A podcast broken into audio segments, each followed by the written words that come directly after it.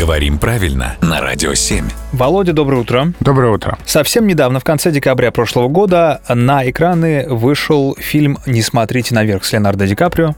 Ты еще не успел знакомиться? Еще не успел посмотреть. Но э, шикарный совершенно фильм. Но я с тобой не как с кинокритиком хотел поговорить, а именно с лингвистической точки зрения. Почему-то вот, может быть, только меня, но уверен, что кому-то еще тоже немножко резануло.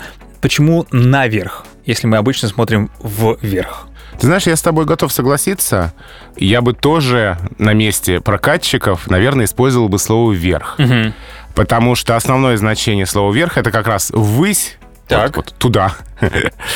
А наверх а, имеет значение скорее на поверхность, на верхнюю часть чего-либо.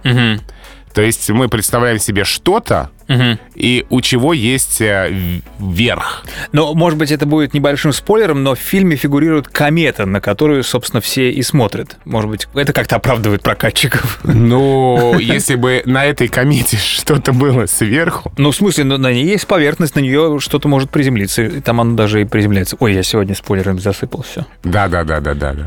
Ну так что?